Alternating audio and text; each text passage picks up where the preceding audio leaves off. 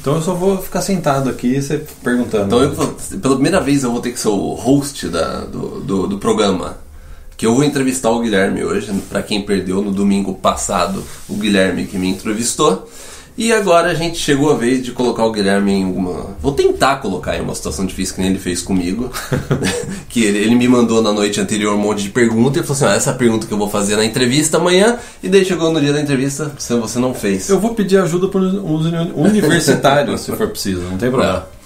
Bom, como a gente começou também na, na entrevista que o Guilherme fez comigo, vamos falar um pouco da sua infância, Guilherme. Que ela foi um pouco. hum, é, você, é um cara, você era um cara meio. Serelepe. Serelepe. Pe- Peralta. é, Peralta. Peralta, é, já é. falei. Serelepe, É, Peralta, Peralta. Pessoal, eu nasci em 1977 em São João da Boa Vista. O nosso avô era médico lá, então os nossos pais decidiram que era melhor a minha mãe ter, me ter, né? É. Assim dizendo, né, em São João da Boa Vista. E aí, no, ah, logo que eu nascia, eu fui para Campinas com meu pai, já estava trabalhando em Campinas, acho que nossa mãe já dava aula de inglês Sim. na década de 70 em Campinas. E aí a minha infância se mistura com a infância do Caio, porque a gente cresceu é, a primeira etapa da nossa infância até os 10, 11 anos de idade no centro de, de Vancouver. assim. centro de Campinas, Campinas. interior de São Paulo. É. Com muito orgulho. A gente, eu, é, Campinas era uma, cidade, era uma cidade muito legal quando eu era criança, até a década de 80. Era uma cidade segura. Sim. Eu andava de bicicletinha. Eu lembro, a gente ia centro. pra pracinha lá de- Tranquilo, é, tal, é. numa boa, né? E nessa época eu já tinha uns trabalhos com você e uns trabalhos com o nosso vizinho. Pessoal, para conseguir dinheiro, eu varri o chão do prédio, o, o- lá, o, como chamou? Manager, não.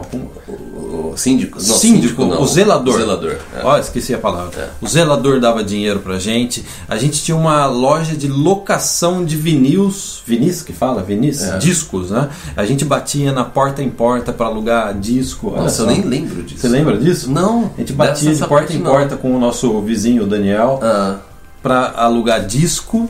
Olha só, isso aí já é bom que você já nessa, você já nessa etapa você já vai aprendendo a conversar com adulto, com as pessoas, tal. É É. criança, né?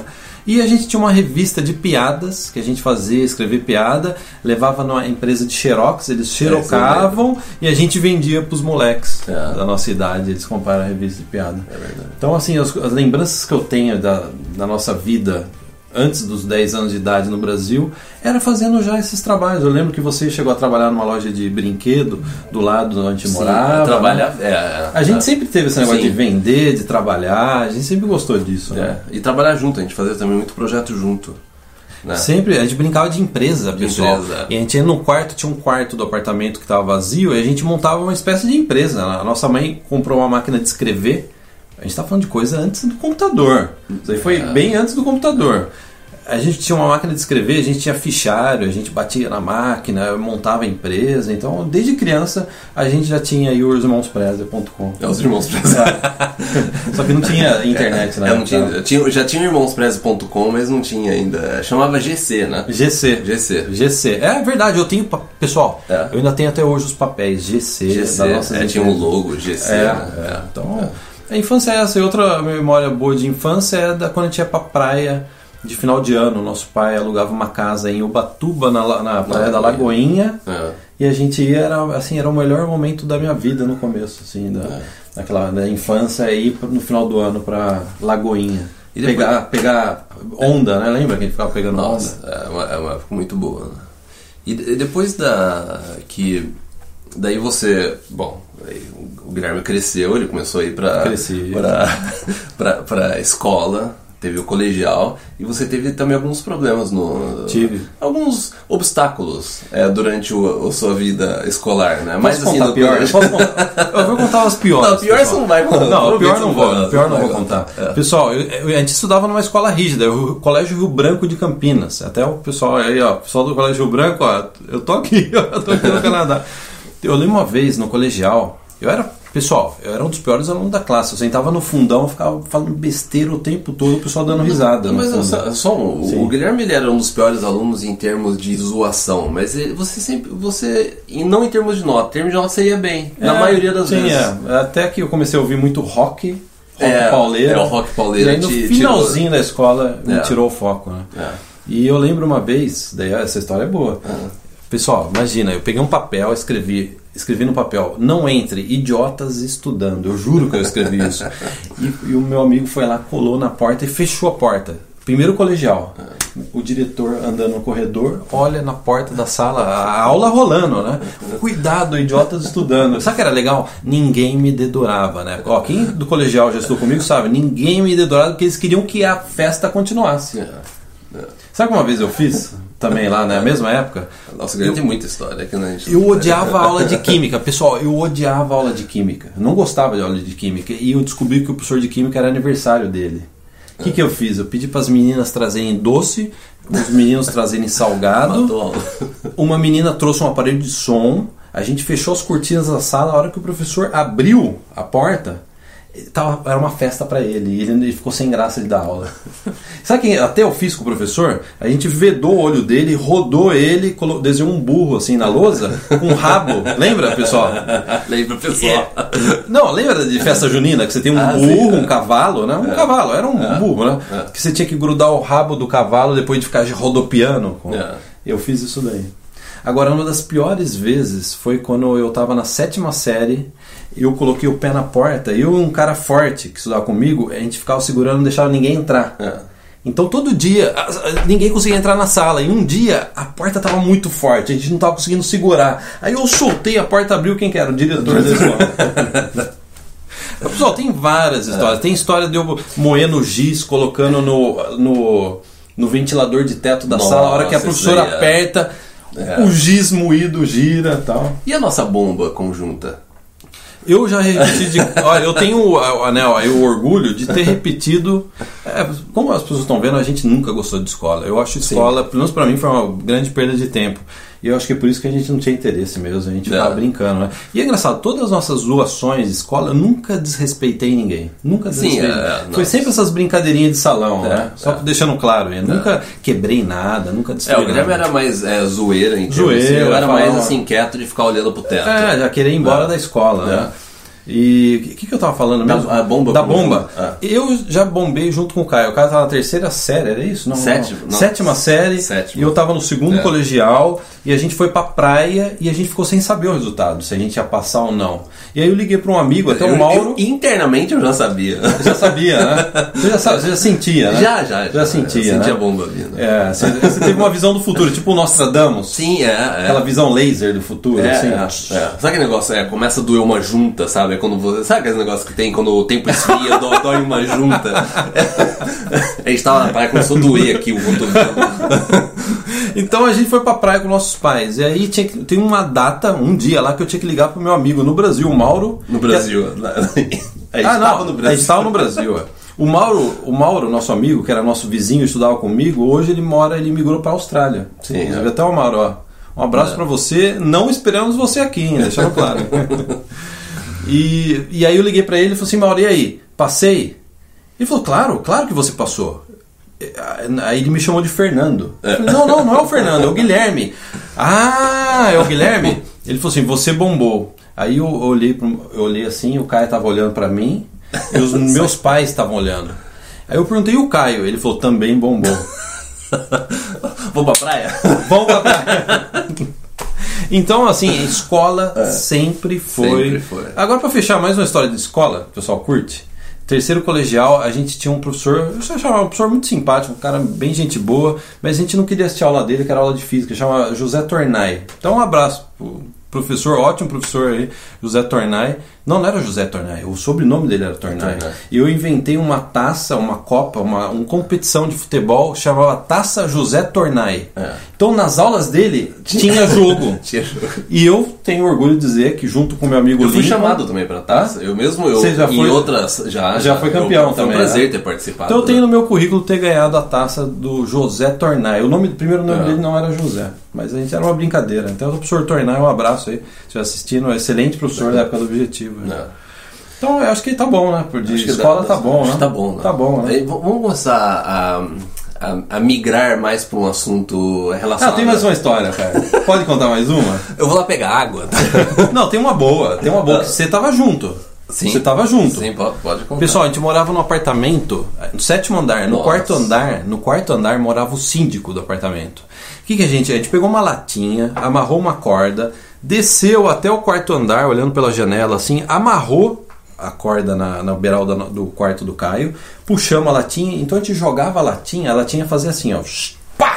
Batia na janela dele, né? E todo dia, ele pá, pá. Aí um dia eu fui, pessoal, eu fui puxar a latinha, ele tava com um espelho olhando pra cima, assim. Então, hora, você imagina você puxando a latinha, um espelho, a cara dele olhando pra você.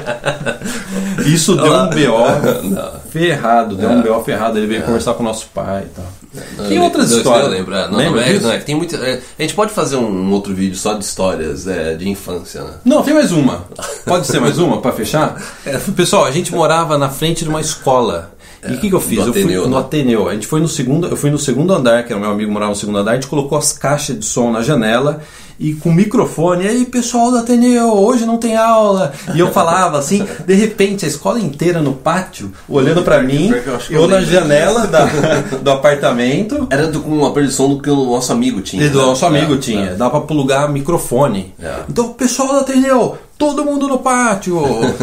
Não tem mais aula hoje, as pessoas assim saindo e olhando assim, lá no, no prédio que a gente morava. Assim. Nossa, cara, é horrível. Pior que eu lembro disso. Então, eu, eu vou parar, senão Vamos- da- daria pra ser três Sim. horas de história. Vamos crescer um pouco. Vamos pra faculdade agora. Vou faculdade. né? Você Vamos fez faculdade de jornalismo.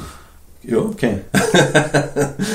ah? E o que, e o que, que você tirou de é, proveito da sua faculdade de jornalismo? Eu tirei que a PUC ficou mais rica depois que eu estudei lá. Porque o nosso pai, com muito suor, pagou todas as mensalidades da PUC, então a PUC ficou mais rica. Não. É essa a conclusão que eu tiro. Porque eu acho Mas que não na, se- na época precisava? Você precisava, você Precisava. precisava, né? Pra você É. poder atuar como. É, agora falando sério, isso é uma das coisas que eu menos gosto do Brasil. Essa coisa de que tudo exige algo, tudo você tem que fazer algo. Então, na época, para trabalhar como Você jornalista, que tinha que fazer quatro anos de jornalismo, depois você tinha que se sindicalizar. Olha É. que absurdo. É. Então, eu segui o padrão, eu segui o que, que precisava para trabalhar como jornalista. Que, resumo da ópera, pessoal. Fiz a faculdade, comecei a trabalhar com jornalismo, nunca me pediram o diploma de jornalista, nunca me pediram nada, fiz bastante freelancer e Não. e a faculdade não me serviu. A faculdade só me serviu de contato. É. Não? E a faculdade serviu também porque você também, em relação ao Canadá, você, é, você migrou através do processo federal e que te deu uma pontuação. Deu uma pontuação, caso, é, né? deu uma pontuação. É, isso daí, Sem dúvida. na época, isso, né, isso, isso ajudou. Mas a faculdade em si, não. Não, a faculdade não ajudou. O que a faculdade ajudou é que eu entrei no mercado de trabalho no Brasil. Sim. Porque houve uma competição entre os é, último ano de jornalismo da PUC e eu fui um dos é, vencedores da competição e me deram uma bolsa que eu podia trabalhar meio período no jornal de Campinas e eles pagavam praticamente metade da minha mensalidade. Então isso daí eu acho que foi uma primeira conquista assim que eu falei, pô, isso daí foi importante, né? Sim. Porque eu pude começar a trabalhar no jornal, eles pagavam metade da minha mensalidade, da minha né, da minha mensalidade Sim. da PUC, que na É. época já era caro, né? É. E eu tive essa oportunidade de experiência de trabalho, desse estágio, que também ajudou o Caio, porque como eu trabalhava no jornal, eu fiquei sabendo de um emprego e indiquei o, O Caio. Guilherme me avisou, eu fui lá. Foi assim que a gente é, começou. E a gente trabalhou. É junto assim, né? Você é outro departamento, né? O É, Guilherme trabalhava na parte, eu trabalhava na parte de programação lá do site, o Guilherme trabalhava na, Na parte de na, texto, na redação. redação, reportagem e tal. Aí depois você foi pra São Paulo. Mas tem uma história boa, cara, do minha primeira semana eh, trabalhando no Ah, jornal. que, que eles, eles foram cancelar o. Não, antes não, disso. E quando eles cancelaram? Tem também é quando eles cancelaram. Ah, Falaram assim, acabou, sim. acabou o estágio. Eu vou contar essa história assim bem rapidamente, pessoal. Sim. Minha primeira semana trabalhando com jornalista, é, é, est- estagiário jornalista. O editor chegou e falou assim: ó, morreu um taxista, vai no enterro. Tá, tá, tá, eu fui lá no enterro, todo mundo chorando tal. Você- Eu vendo como que o jornalista chegava na família para entrevistar, toda aquela técnica, né? Aí depois de dois dias, assassinato na favela de Campinas vai pra favela. Foi uma das cenas mais surreais que eu vi na minha vida, assim, da- do cara morto no chão, a família chorando, porque o cara tava morto, aquela, aquela solo todo batido de terra, mosquito voando adoidado no corpo, passando por mim. Eu falei, só falta esse mosquito pousar no meu É, lábio agora, é, né? é. E o repórter lá entrevistando a viúva, entrevistando o tio, entrevistando todo mundo, conversando com a polícia, e a polícia já vendo o corpo e tal. Terceiro dia, estuprador. Vai na delegacia, tem que ver o que o estuprador fez. Nossa. Quarto dia, descobriram um corpo na rodovia, acho que é em Anguera. Também fui lá, vi, fui, cobri toda a, pessoa, a, a, a, polícia tirando o corpo do acostamento, o corpo já todo inchado tal. Então, assim, pessoal, esse foi o meu começo de, na, na minha, minha meu trabalho. E aí aconteceu, foram sete meses de estágio. E mas, daí, mas quando você estava nesse ponto, você não começou a pensar de que talvez eu tenha escolhido Sim. a coisa errada. Sim, aí vai uma dica para quem é jovem. Você quer ser jornalista, você quer ser médico, você quer ser engenheiro, antes de fazer faculdade, antes de se comprometer num estudo, numa faculdade, vai ver como é o trabalho. Veja se você conhece alguém que trabalha na área e acompanhe a pessoa por uma semana. Se eu tivesse feito isso, eu jamais teria trabalhado com jornalista. Mas é um modelo antigo também, né? Hã? É um modelo antigo, que na época que você ia pra faculdade, hoje em dia você, você começa na internet, é. você já vai direto já vai pro, pro assunto que você quer também. É. Não, você já vai direto no assunto que você quer. Você quer, ah, eu quero ser trabalhar com mais futebol, comentarista, você já vai direto para isso, você não precisa passar por isso que você passou. Não é que na época era aquele, não, o caminho é. tradicional. Era né? o caminho tradicional, ainda aquela mentalidade. Então, entrar num jornal, numa redação. É, né? Não tinha esse negócio de internet, existia um preconceito muito grande com a internet. É engraçado que até hoje eu acho que ainda tem preconceito. Por exemplo, se você fala que você tem um negócio, se você fala que você tem um negócio online, que nem a gente, é, parece que não tem o mesmo peso de um negócio físico. Só que essas pessoas perceberam que hoje em dia as maiores empresas são online e as que estão quebrando são as físicas. É, exatamente. Né? Então é. as pessoas, assim, há um, sempre um delay da mentalidade das pessoas. E na época, isso daí foi no ano de 2000 que eu fiz o estágio e eu consegui né, essa indicação do Caio trabalhar lá nessa mesma época, ano de 2000. Né? Nessa época, eu e o Caio eram um dos poucos da empresa acho que eu vou deixar bom registrado, que via que a internet seria o futuro e não o jornalismo impresso. É. Porque a gente trabalhava numa empresa grande, que tinha o Correio Popular, tinha o Diário de Povo, e, também tinha Jornal jornais do Jornal de Piracicaba, jornais do interior, é. né? e a gente começou a trabalhar no portal de lá. E aí deu um maior BO também no estágio, porque eu tive um problema com o meu professor da PUC, porque na época, se você era estagiário de jornalista, você não podia assinar a matéria. Sabe quando você escreve uma matéria, é. você coloca o seu nome? Não podia. E eu comecei a assinar. Eu falei assim, ah, F, né? É. F três pontinhos. Pra revista, né? Pra, não era pra revista? Pra revista é. e também pro portal online. Sim, online. É. E ele ficou pé da vida com isso daí. E eu falei assim, pô, se não é pra fazer um estágio, eu não poder assinar, já montar meu portfólio, eu não tô nem aí, né? É. Ele convocou os estagiários numa reunião. Quem participou lembra disso daí? Eram acho que 10 estagiários, 9. Acho que no Correio Polar eram 6. E falou assim, Guilherme, você tá fora Aí sabe o que eu respondi para ele? É. Beleza, é, a reunião continuou. Beleza, eu posso voltar para a redação porque eu ainda tenho duas matérias para fazer hoje. Cheguei na redação, conversei com, o top lá, até um, um, excelente jornalista, vou até falar, né? É. Mário Evangelista, que, que era um dos, é, excelente. As pessoas que eu mais gostava, que tinha mais visão de nossa, internet. Nossa, visão. Né? Cara, eu lembro que eu adorei quando eu comecei a trabalhar com ele, ele tinha aquela visão de internet, eu falei, nossa, vai dar pra gente fazer alguma coisa aqui. Aí depois... Ele saiu também. Ele saiu, daí o negócio voltou e é, e a empresa hoje está é. praticamente acabando, né? É. Infelizmente. É. E aí o que aconteceu? É, eles, eu conversei lá, conversei com a é, com o pessoal da parte de internet e eu falei assim, ó, vocês, olha, isso daí que eu acho que é uma das coisas mais importantes que eu fiz, pessoal. Eu não pensei em dinheiro. E é o que eu tava precisando de dinheiro, hein? Falei, pessoal, não precisa se preocupar, eu vou continuar vindo. Eu vou continuar vindo. E aí o que aconteceu? 31 de dezembro o estágio terminou. Como que eu vou entrar na empresa? Se eu não, sabe, eu não trabalho aqui, né? Eu, não sou registrado, né? É. O Caio me conseguiu um crachá. É. O Caio me conseguiu um crachá. Então eu passava pela guarita, mostrava o crachá e entrava. Pá, pá, pá. Chegou no começo, metade de janeiro, me chamaram, departamento pessoal. Falei casa caiu. Descobriram, que, eu tô, é. descobriram que eu tô aqui. A polícia e tal. tá lá com o professor. eu, chegaram lá, a mulher perguntou: quanto tempo você está trabalhando de graça aqui? Já chegou perguntando isso, é. da RH. Eu falei assim, ah, tô tanto tempo. Ela anotou, tá. Ela falou, quanto você estava ganhando? Eu falei, era salário de estagiário, pessoal. Ganhava 400, é, 400 dólares por é, mês. Né? Reais, né? É, 400 reais, 400 reais por mês. E antes disso eu trabalhava numa locadora de vídeo. Então era menos ainda. A locadora ganhava 300, lá eu ganhava 400. 100%. Ela anotou, ela falou assim, ó, assinou o cheque, deu o cheque para mim, ó, tá aqui tá referente ao que você trabalhou, é. pode continuar vindo. Pode continuar. E eu fiquei, pessoal, mais é. dois anos lá mais uns dois anos lá na. E se você não tivesse feito isso, não teria tido o contato que você teve da pessoa que te indicou para trabalhar em São Paulo?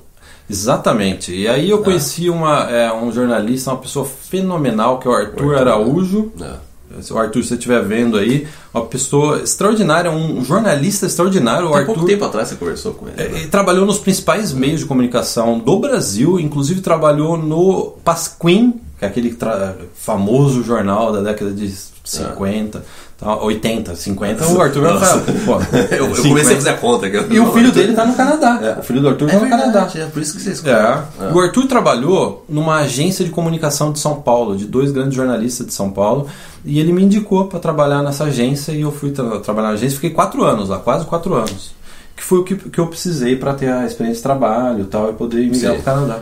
Então, o Guilherme morou em São Paulo. Às vezes eu ia lá no- nos finais de semana, quando tinha show de rock, eu, eu na, na Via Funchal. Era lá perto da Via Paulo. Funchal, né? É, eu, eu ficava lá no apartamento do Guilherme e ele vinha. Agora, só uma, só uma curiosidade que eu não lembro direito, talvez você, pode é, dar um Da refresh infância? na, na- Alguma brincadeira de escola? né? Não, não.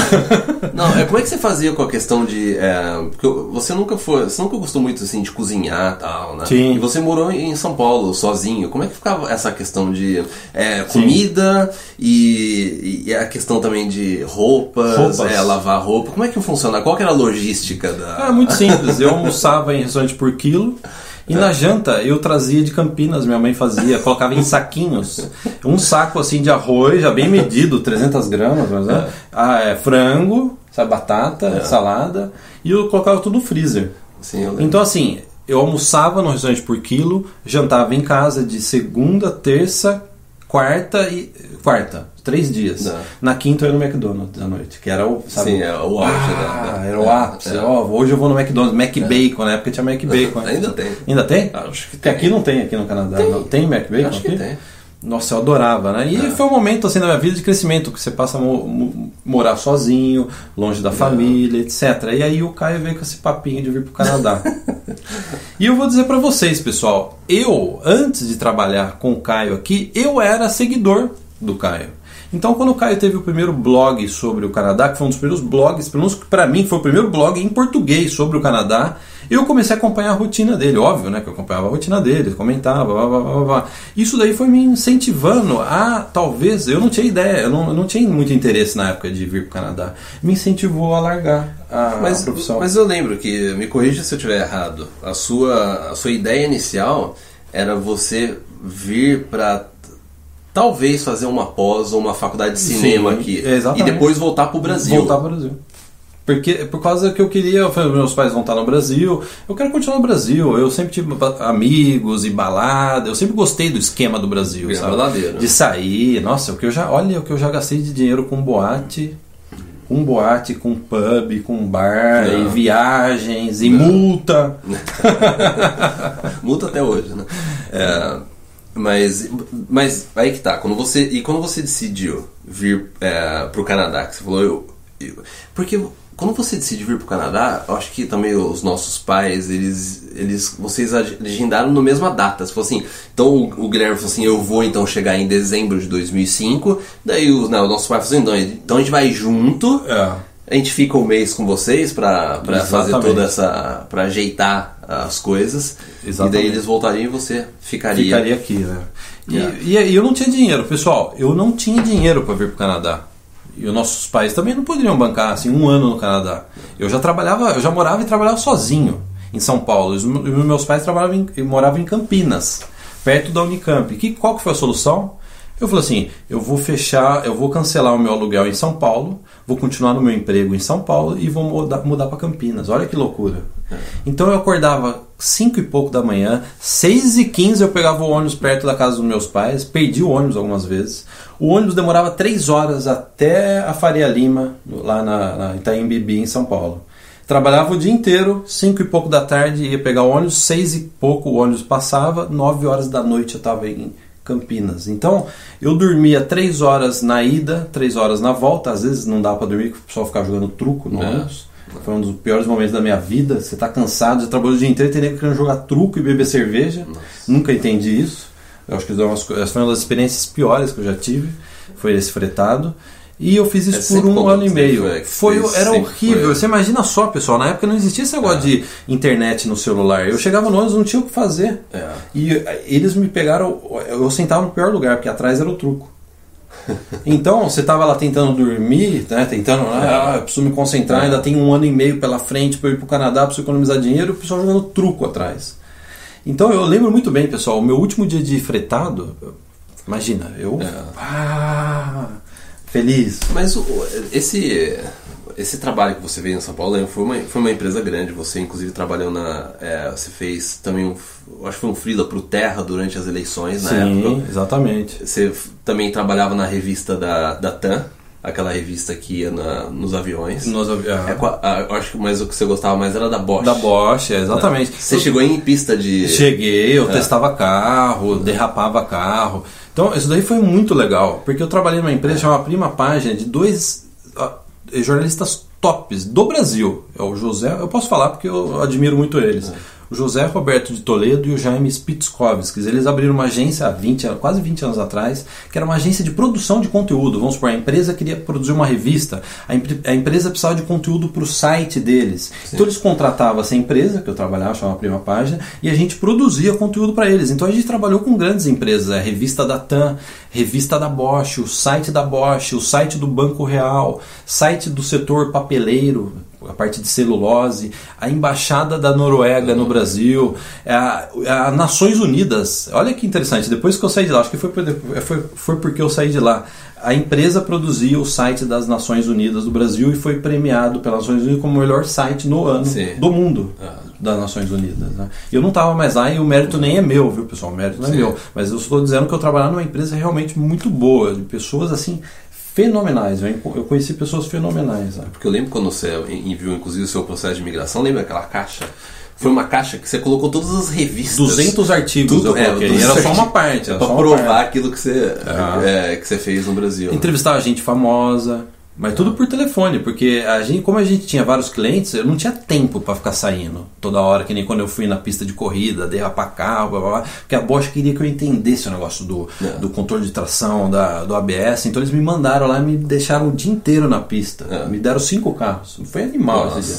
Foi animal, né? É. Então, é, a maior parte do tempo era. Eu, às vezes, era, eu chegava a trabalhar 10 horas por dia.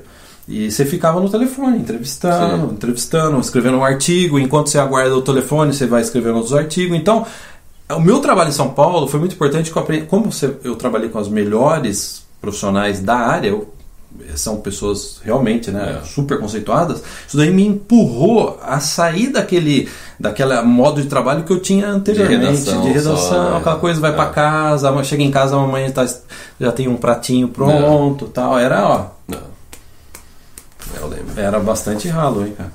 E daí, bom, a gente já pode mover então pro. Pode, pra- sei que pra- é, sei que tá me pro, interessando. pro- Se quiser falar da infância de novo, pode. Não, acho que a gente, a gente cobriu bem. E também, se alguém tiver outras perguntas extras, pode colocar nos comentários aí. Mas eu quero que a gente agora comece a mover mais pro Canadá. Que você veio para um curso de. Você fez, você fez igual eu fiz.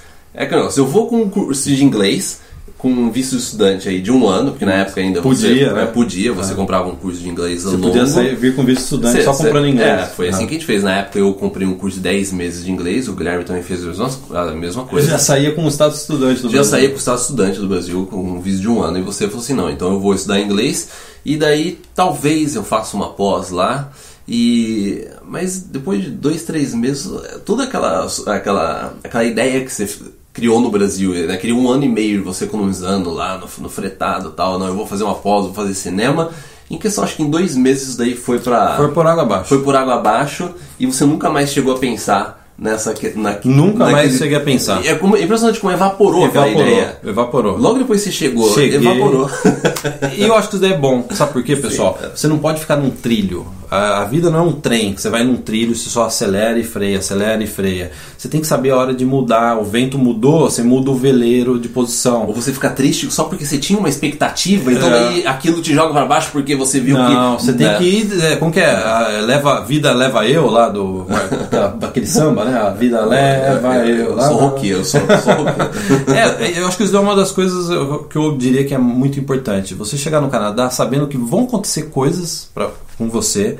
Vão surgir oportunidades, você vai conhecer pessoas, isso daí também vai muito da sua habilidade de você conquistar a pessoa, a pessoa gostar de você, de você estar tá aberto para a possibilidade. Eu acredito muito nisso. Quando você está aberto para a possibilidade, parece que você fica com a visão mais clara das coisas. Sim. Quando você vai muito assim, ó, só vou trabalhar aqui, só vou fazer isso, você fica cego para o que está ao seu redor. Então eu acho que uma das coisas importantes foi chegar aqui e dançar conforme a música. Eu realmente dancei conforme a música. É mesmo porque quando você está no Brasil, você, você, você cria planos baseados naquela visão que você tem naquele momento, a hora que você está no Brasil.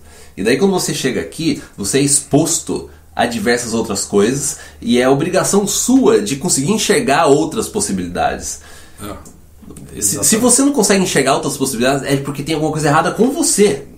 É, né? É. Eu não sei explicar como você faz isso, mas isso daí é essencial. É, eu acho que é mais você ficar aberto. realmente aberto a ideias e, e observar. Tem que ser flexful, tem que ser flexful. é. Eu era flexful. Eu em novembro de 2005 eu estava é, fazendo entrevista para a ONU, trabalhando em São Paulo, por exemplo, é. trabalhando no site da ONU. Seis meses depois eu estava com o Caio vendendo curso de inglês em Vancouver. É, é. Vendendo curso de inglês em Vancouver, dentro do Vancouver para brasileiros. Porque daí você chegou aqui, porque é, o Vancouver brasileiro já existia. Inclusive você ajudava. É, a, eu escrevi artigo. ajudava né? a escrever artigo. Olha que meu chefe não estava vendo. Né? É. Aqui, ó. E eu escrevia, eu, eu, então eu mandava pro Guilherme e falava, Guilherme, é, por dar uma revisada nessas páginas, né? E daí o Guilherme também começou a escrever também uns artigos. Então, a hora que o Guilherme chegou aqui, a gente já tinha, já tinha, a gente já, já tinha tava, o Vancouver pro brasileiro. Já, já tava tinha, rolando. Já tinha um site que era o ah. mais acessado sobre o Canadá, tudo, maior conteúdo. Então, quando você chegou aqui, a gente já. Já tinha algo, né? É, a gente começou a observar. Aí, não sei, a entrevista com você. Aí né? o, Caio, o Caio encheu a cara. o Caio encheu a cara. Um dia chegou aqui eh, em casa falando assim: ó, vamos, vamos abrir uma agência de, de intercâmbio online. cara, eu tava trabalhando. De gravata pra trás. Não, brincadeira, pessoal. Ele não chegou. Ele tava trabalhando, ele conversou é. com uma empresária de Vancouver. Essa história ele já contou algumas vezes. Ele estava fazendo freelancer para uma empresária aqui de Vancouver. A empresária olhou para o site e falou assim: pô, você não está vendendo nada dentro do seu site? É, vocês têm audiência, como é que audiência, é, Você tem a maior audiência do brasileiro no Canadá, blá blá blá. E aí deu esse estalo, o cara chegou assim, ó, vamos fazer uma agência é, online e tal. É, beleza, né? Então, pessoal, seis meses depois de repórter no, em São Paulo, trabalhando com jornalista em São Paulo, eu estava vendendo curso. A gente estava criando pacotes é, criando de pacotes. intercâmbio, eu fazendo o site lá, codificando. Isso é uma das coisas que eu acho mais legal na vida. É. Principalmente se você ainda está bem jovem, você não tem família, você não tem filho, que você, você pode ficar a noite inteira acordado, etc. Que era a nossa era a nossa situação na época, isso é uma das coisas melhores da vida. Você vê que tem coisas que você, seis meses atrás, eu não imaginava que ia estar fazendo. É, às vezes você tem, você tem uma ideia, você tem uma coisa, faz, não, não, né, não é, executa. Né? É, é, tenho... a, a, pior coisa é quando a gente vê ideias que nunca são implementadas. Ah, eu tenho uma história boa desse negócio de você estar aberto para as coisas e de repente acontece coisas que você nem imagina. Uma história boa, você já é. conhece essa história. É. Pessoal, eu tinha um amigo na escola de inglês aqui em Vancouver que ele estava jogando basquete, ele quebrou a perna, mas assim, quebrou a perna feio mesmo, do osso, sabe, sair e tal, ele tem que colocar, fazer cirurgia aqui no, no São Paulo, aqui no Hospital São Paulo de Vancouver, né? É. E aí ele ficou hospedado no, no Surrey, num bairro aqui de Vancouver. E eu falei assim, eu vou te visitar um dia. Ele tava meio deprimido. É. ele tava namorando meio assim, sabe, flertando com outra menina da sala, e de repente acabou tudo. É. A menina continuou na escola e ele ficou isolado no Surrey. Né? É. E eu fui visitar ele. E aí eu falei assim, eu falei pro cara, ah, eu vou, eu sei onde que é, anotei o endereço da rua, peguei o metrô, fui até a última linha do Surrey, saí da linha e fui andando. Assim, ó, já sei onde que é. Aqui é a rua 10, a rua 8 é só descer lá para baixo, lá, né? É. E começou uma tempestade. E eu com uma jaquetinha, aquelas de a prova de ar. Né? jaqueta né? de snowboard. E aí né? eu fiquei ensopado, pessoal. Eu fiquei ensopado. E aí, a hora que a chuva baixou, eu cheguei na frente de um pub, tinha uma caminhonete com uma mulher e acho que dois rapazes, né? Eu fui perguntar em inglês. Meu inglês na época era pior do que hoje, cara. Você imagina como que não era. Não era. Né? Eu fui perguntar onde que era tal rua. Sabe que a mulher falou? No, no, no, I don't have change, I don't have change. A mulher achou que era mendigo e tava mendigando. Aí eu falei, não, eu sou estudante do Brasil, eu tô perdido no Surrey. Aí eles me ajudaram, voltei pra estação, liguei pro amigo. Aí vai a parte engraçada. Engraçada assim, curiosa, né? Não. Chegou uma van, abriu uma van, tinham dois padres dentro da van. dois padres lá. E aí a gente vai para casa, uma mansão. É, uma mansão, aquele carrão, tal. Aí o padre entra assim, a hora que eu entro na mansão, tem a foto do padre com o Papa, assim, sabe? Tipo, sabe? Junto, assim, aquelas fotos assim, sabe? É. Tira junto. É. Aí uma sala assim da mansão, ele falou assim, ó, você se incomoda se a gente fizer uma missa aqui? Eles me deram um prato de comida, eu comi e tal, me enxugaram e tal.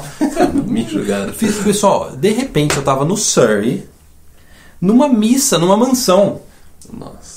E o padre celebrando a missa lá tal. Eu até falei, não, minha família também é católica tal, Ah. é cristã, blá blá blá.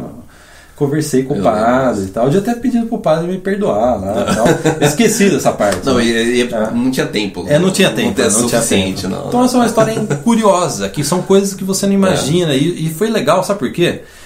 Essa minha ação de eu ir lá no serve visitar o rapaz, o rapaz ele era primo do dono da escola. Eu até acho que você não lembra. É verdade, disso. não lembro. Ele era Tá. primo do dono da escola. Tá. Então isso daí já criou um relacionamento muito bom meu com o dono da escola. A gente, tinha, a gente tinha agência, a gente começou com a, com a agência. A gente E isso também- ajudou muito. É, eu Porque- tinha um relacionamento bom com o Chan, com aquela outra com escola. outra que escola. depois- é. Então, pessoal, tudo é assim, se eu fosse resumir essa historinha, né, que parece que é uma história que eu só soltei aí, é para dizer o seguinte: relacionamento é o ideal. Às vezes eu vejo que as pessoas ficam muito na internet, só no computador, ah, papapá, papapá. É importante você também ter habilidade que a hora que você for encontrar com a pessoa, sabe? Sim. Oi, eu sou o Guilherme, É. não sei o quê.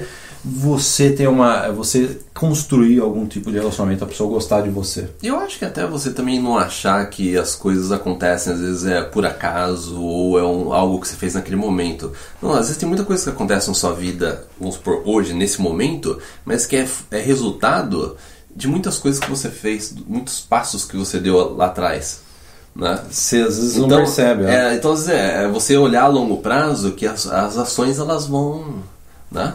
É, é interessante É, isso. interessante né? ver no nosso plano Canadá junto como é uma coisa, às vezes é, a gente conseguiu um negócio lá na frente que foi algo que a gente começou anos, anos antes. Então você imagina, pessoal, Não. trabalhando em São Paulo, você move a fita seis meses depois, eu tô numa missa no Surrey, num bairro de Vancouver, numa mansão. né?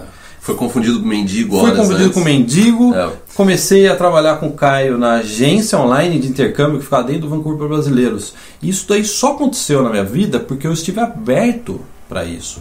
É, em poucos meses eu já percebi que eu falei assim, quer saber, faculdade de cinema, faculdade de pós em jornalismo, ó, É. esquece, eu não vou mais voltar pro Brasil, as coisas estão acontecendo para mim e pro Caio aqui, a gente é- vai continuar aqui no Canadá. Foi assim que é, começou. A gente Essa começou é a fechar parceria com escola, anúncio no site. Anúncio, de né? repente, em A três questão- meses, ó pessoal, É. em três meses eu já tinha feito o dinheiro de um ano trabalhando em São Paulo. Em três É. meses, às vezes numa, em um mês, eu lembro, eu falei assim, não, o que a gente fez nesse mês É. com comissão, venda de anúncio, já dá o meu salário em realzinho que eu ganhava É. no Brasil. Não estou reclamando do salário que eu ganhava no Brasil, mas é que É. eu, né, no Brasil não, Não. se ganhava bem, né? E daí a gente foi para um college. A gente foi para um gente teve- college. aí acabou o curso de inglês. aí você teve que ir pro college. Eu já estava naquele college. E o- aí que tá, como eu, eu já estava naquele college, eu consegui um desconto também pro Guilherme é, na época.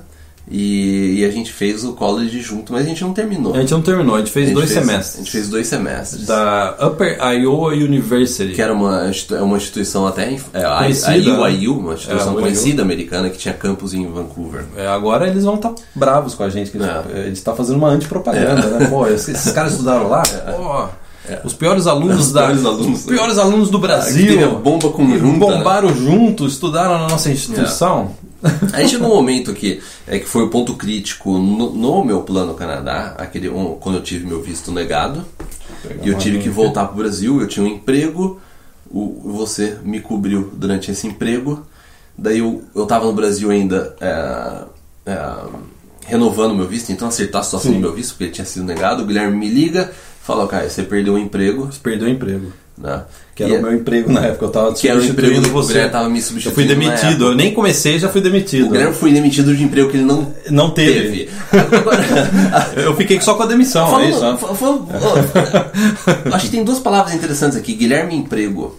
É, quantos empregos você já teve no Canadá? É, depende do que você entende por emprego. Não, emprego assim de empresa. De você ir todo dia, É, ser supor, você, vai funcionário. você já foi alguma entrevista de emprego aqui no Canadá? Não, se você for ver assim, eu nunca tive emprego na minha vida. Porque se você for ver a forma que eu trabalhava no Brasil Sim. como jornalista, já não, era um emprego. Mas em São Paulo você É, foi, não, eu, eu ia você todo foi dia. numa entrevista de emprego. Sim, eu ia todo dia, fui contratado, sim. Sabe porque às vezes dúvida. tem, tem gente que ah, chegou no nosso canal agora, ou chega e perguntou o que, que vocês fazem, Sim, né? sim, sim. É, então, da sua parte é, profissional, você já foi em alguma entrevista de emprego aqui? Só para emprego é, comunitário, né? Voluntário, né? Mas tirando isso. Tirando isso, nunca. Não. Nunca, nunca. Porque a gente começou, a- quando a gente começou a agência, o Guilherme ele já ele falou assim: eu nunca mais vou trabalhar em empresa. É, nunca mais vou Nunca trabalhar. mais. Eu, pessoal, eu cheguei aqui sem falar inglês. No primeiro mês eu já arrumei um estágio na TV local. Os caras me demitiram, assim, sabe? Não é Aquela demissão, assim, sabe? Porque é, é- não A era gente não pago. precisa mais de você. Não, eu não precisava mais, eu não precisava mais vir. Porque eu- eles me colocavam pra manes- manusear, manusear É. aquelas coisas de estúdio e eu não entendia. É, no- É, no fone, down, né? eu subia, up, eu descia, right, eu virava pra esquerda, sabe? Essas coisas assim. E aí não deu certo lá. Não deu certo, mas pelo menos eu tive a cara de pau, entre aspas, de, logo de início, no meu primeiro mês estudando inglês, já. E eu já vou tentar algo assim. Depois eu f- arrumei um outro eh, trabalho voluntário que era ajudar idosos a mexer no computador. Era um centro. Era um centro comunitário para idosos, né? Sim. Para ajudar os idosos. E eu mais conversava com o pessoal que trabalhava lá do que o pessoal ficava ouvindo minhas Eu lembro, historinhas, né? É, é. mais do que eu trabalhava. né? Ele não gosta de contar história, né? Não, ele é não, no centro, não. né? E o pessoal ficava ouvindo lá e tal, né? E na- nada movia, É. né? E aí o que aconteceu? Quatro, três, dois, três meses depois, quatro- em- depois de quatro meses estudando inglês, a gente teve a ideia da agência. Então É. eu nunca tive um emprego assim de procurar por emprego aqui. É. Embora eu acho que o trabalho da agência é um emprego que ele exige, exige de você algo que se você é funcionário você não precisa ter, que é primeira coisa, você não tem salário fixo. Se você é vendedor, pessoal, se você vende algo, você trabalha só com comissão, tá tudo nas suas costas. Então por anos eu fiz isso. É. Por anos eu fiz 30 ligações, 35, 40 ligações no dia. E para vender os cursos, os pacotes da, da agência. E eu, acho, eu diria que uma das coisas assim que mais me ajudaram a ficar aqui no Canadá, além de tudo isso que a gente conversou, foi a habilidade. Tô falando de habilidade específica, né? A habilidade em saber vender por telefone. Eu acho que se você sabe vender algo, você nunca vai ficar sem emprego. Agora, se você tem dificuldade de vender algo, você vai ser aquela pessoa que sempre vai estar reclamando do mercado de trabalho. Você não sabe se vender, você não, você não sabe vender os produtos e serviços da empresa. Eu tenho um amigo que ele, tá, ele trabalha hoje na maior multinacional, as maiores multinacionais que tem na área química. Ele viaja o mundo, ele está na Alemanha, já ficou morou na Alemanha, dá treinamento, etc. E eu perguntei, ele me visitou, até o link que estava comigo na época de colegial, que gente ficava zoando no final da esco- da- do fundo lá. Eu perguntei para ele, link, o que você está fazendo hoje? Ele falou assim, basicamente é vendas. Mas pô, você é químico? Vendas. Eu entendo do equipamento, eu entendo da área química, eu entendo da engenharia do negócio aqui, mas a empresa precisa de uma pessoa para representar e vender o maquinário. Então quando você vai lá, você mais quer mostrar qual que é o benefício daquilo, É. da, né, daquela máquina. Então foi uma grande lição que eu aprendi aqui no Canadá é aprender a vender. E vender é uma coisa muito simples. Você tem que ser sincero, você tem que ser autêntico, você tem que ser humano, você tem que respeitar a pessoa. Entendeu as dificuldades, as Entender a perguntas dificuldade das pessoa pessoas tem. e você tem que É. vender algo de qualidade. Não funciona vender porcaria. Se você for vender porcaria, você vira um, uma- um mentiroso. Não. Porque você, você sabe que o negócio é ruim, você está vendendo isso daí, você vai ficar neurótico. Você tem que pegar um produto bom, que era o nosso caso, a gente acreditava no nosso serviço. Tanto é que tem eh, diversos clientes que até hoje lembram da É. agência, né? E você saber vender, saber conversar, saber apresentar e de forma rápida no telefone. Foi, era esse foi o meu trabalho por muito tempo. E a, a agência ela começou com o Guilherme no quarto dele, no MSN, no computador, eu no meu MSN no quarto. Só que eu por, eu, por pouco tempo eu trabalhei na questão da agência, eu trabalhava mais na questão do site. O Guilherme, por 7, 8 anos, levou a agência nas costas. Eu só ficava, eu só trabalhava na parte técnica do site, do sistema, tudo para verificar. É, mas o Guilherme, ele, eu ficava mais com o, o site em si, o Vancouver, o Vancouver brasileiro, o Canadá brasileiro, toda a parte de, de programação, né? E a gente vivia de comissão. A gente A gente vivia de vive de comissão, comissão e anúncio. venda de anúncio. Não. Então era assim, a gente vivia de dar resultado para as escolas e as faculdades aqui de É, Vancouver eu acho de que é Toronto. das- é das melhores formas de você aprender é, é que negócio. Eu dou resultado. É, você, você, é como é que é? Como é que é em, em- em inglês aquilo? É, é, você, você come aquilo que você mata só. Né? Então é que negócio pra, pra você, pra Você vo- caça, é, você caça, é, você É. só ganha dinheiro se você realmente é, Fazer. tem resultado, se É. você tem. É. um- né? E É. a gente vê que isso, at- até hoje, o nosso negócio é porque também e a gente viu sempre a longo prazo. A gente nunca tentou fazer um negócio assim, não, a gente só precisa resolver esse problema financeiro agora, É, vende qualquer vende coisa, qualquer vende, coisa. cria qualquer produtinho, Não. vamos fazer isso agora o mais rápido possível. É, você vê que. A gente já passou necessidade aqui no É. Canadá, pessoal. Necessidade assim de atrasar aluguel, de, de comprar comida mais barata no Superstore, porque a gente estava num projeto e a gente queria eh, fazer da forma que a gente É. imaginava e queria executar da forma que a gente imaginava para o negócio ter qualidade. É, é. Porque era o nosso nome que tava lá. A gente sempre falou assim, não, é o nosso É o nome. nosso nome, Não é quando, é quando a gente é, decidiu fechar a agência, a gente teve muita proposta de, ah não, porque no contrato, alguém contrata uma equipe, eu passo essa agência, vocês ficam só. Porque é o nosso nome. É o nosso a, gente, a nome. gente sempre colocou aquilo na. é, a gente aprendeu com o nosso pai. É. O nosso pai sempre forçou isso na gente, sempre eh, mostrou isso pra gente. E é tanto é que hoje a gente usa o, no- o nosso sobrenome na frente de tudo. É. Porque é o que a gente confia. A gente realmente confia naquilo que a gente oferece, naquilo que a gente trabalha. É. E a gente coloca o nosso sobrenome na frente de tudo que a gente está trabalhando, fazendo É. e oferecendo. Então eu posso começar a tentar buscar algo no roteiro que ah, Ah, que não, você que não. escreveu, não sei porque eu tô fazendo. Ah, mas eu não né? sei o que responder. Ah, não, mas é, eu vou, pegar então coisas. É, pra gente mover mais pra essa questão do Canadá. Sim, Vamos vamos. a pessoa tá vindo pro Sim. Canadá. Vamos pro Canadá. A gente, bom, a gente. A gente já falou bastante do Canadá. É, não, também. sim, eu acho que isso dá até muita ideia né, É. pra, para as pessoas que estão assistindo. Mas é, Tomar uma aguinha aqui. o que eu vou colocar aqui é. é, você escolhe, aqui tem três coisas. Pode falar uma Sim, ou duas, sim. fica a seu critério. É, três coisas zero? que você mais gosta no Canadá. Que eu mais gosto. O clima é uma delícia, o clima aqui. Olha, o clima aqui tá quente hoje. Nossa, aqui no Canadá ou tá 30 muito frio ou tá muito quente. Tá 32 graus agora e a gente não pode gravar com É. ar-condicionado. É óbvio que é o clima, não, não seria isso. né? O que eu gosto no Canadá é a estabilidade. Estabilidade tanto econômica quanto política, porque não tem como você criar algo, não tem como você sentar sobre algo e falar assim, eu vou ter uma empresa, vou ter um negócio, vou ter clientes, vou procurar por trabalho e quando eu conseguir o trabalho eu vou comprar uma casa para minha família, eu vou viajar com a minha família. Não tem como você planejar a sua vida num ambiente Numa instável, tempestade, né? numa tempestade. Não. Não tem, é, é que nem É aquele... você fazer piquenique numa tempestade. É, né? não, é aquele, sabe aquele filme Aper- Aperta os cintos, o piloto sumiu? É. Que o cara vai barbear no meio do. Ele vai fazer a barba no meio de uma turbulência e ele É. se corta todo, sai sangrando, todo com o rosto que. É. É. o Brasil. Não tem como você fazer nada, planejar nada no Brasil sem estabilidade. E aqui no Canadá você vai ter estabilidade. Uma coisa mais interessante do Canadá, o governo não te enche o saco. A gente abriu nossa empresa, a gente tem a nossa empresa, uma vez por ano a gente vai lá paga o imposto. Nunca mudou regra, nunca mudou lei, a gente nunca recebeu uma carta da prefeitura, nunca recebeu uma carta do governo. Não tem taxas Não, não tem taxa, não tem regimento, é. você não tem que ter um profissional para ver a burocracia para você. É, é muito simples, isso te dá uma tranquilidade. Até o pessoal às vezes fala, pô, vocês me inspiram, vocês me motivam, eu assisto o vídeo É. de vocês, eu fico feliz. É exatamente, a gente reflete a, a estabilidade, a tranquilidade que é morar aqui a no gente- Canadá. É a oportunidade que a gente tem de colocar esse trabalho no ar, né? é. Então acho que estabilidade, acho que é uma. Não, acho que é um- Sim. É. Tá bom, né? E o que você menos gosta do Canadá? Menos gosta aqui no Canadá dos ursos. Não, você não pode, mas não gosto pode, de mas você não é, do urso? É, urso eu não gosto. Mas você nunca urso. viu um urso? Eu já vi, já. Não, não, sim, Uma mas- jaula. Não, No circo. no circo. Eu nunca vi urso no circo. ah, mas a piada é boa. A piada não ficou boa? ficou. É, não, ficou. O que eu não gosto aqui no Canadá, É. nossa, é difícil, hein? Porque é, eu sinto saudade da comida do Brasil. É, o Guilherme sempre fala isso. Ah, eu adoro feira, pastel de feira, churrasco. É, é aquelas cantinas italianas que a gente É. ia quando a gente era. é, sabe aquele sabor de infância? Eu sinto falta desse sabor de infância nosso, quando a gente ia de domingo na cantina italiana lá em Campinas, no, no Tevere, chama Tevere, né?